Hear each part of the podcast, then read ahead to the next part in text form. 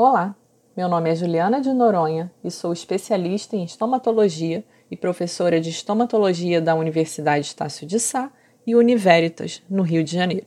Seja muito bem-vindo ao podcast Doenças de Boca. No episódio de hoje, vou abordar sobre o tema lesões pigmentadas da cavidade oral. Mas o que quer dizer esse tema? De um modo geral, as lesões pigmentadas da boca correspondem a alterações de cor que podem aparecer na mucosa interna da boca e também aparecer nos lábios. Essas alterações podem ser de cor branca, vermelha, amarela, marrom, azul e negra. A essa altura, você deve estar se perguntando: quantas variações de cor na boca? Será que eu devo me preocupar? A resposta é: depende. Isso porque algumas dessas alterações de cor podem ser consideradas variações do padrão normal da mucosa e outras já podem representar doenças verdadeiras. Essas doenças podem ser benignas ou até mesmo malignas, ou seja, um câncer.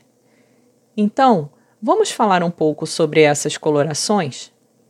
As alterações de cor brancas podem representar desde traumas na boca, infecções e até mesmo lesões consideradas potencialmente malignas, como já abordadas em outro episódio do podcast.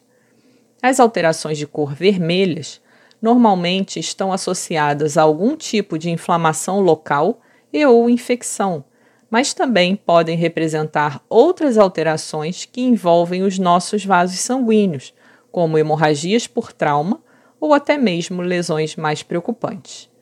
Alterações de cor amarelas na boca normalmente estão associadas a glândulas sebáceas, aquelas mesmas glândulas sebáceas que temos na pele, só que nos lábios ou no interior da boca.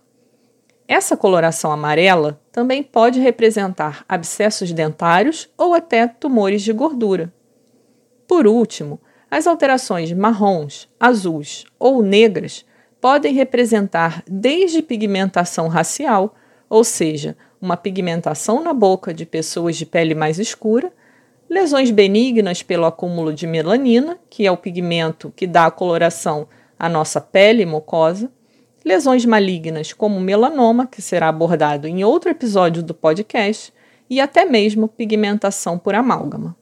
O amálgama é o material daquela restauração escura que é feita nos nossos dentes e que pode também pigmentar a nossa mucosa. Viu quantas alterações de cor a nossa boca pode apresentar? Na dúvida, é sempre importante consultar o profissional especializado para maiores esclarecimentos. Quer saber mais sobre as doenças que acometem a boca? Segue a gente lá no Instagram Doenças de Boca. O link está disponível na descrição do podcast. Obrigada pela atenção e espero você na próxima semana.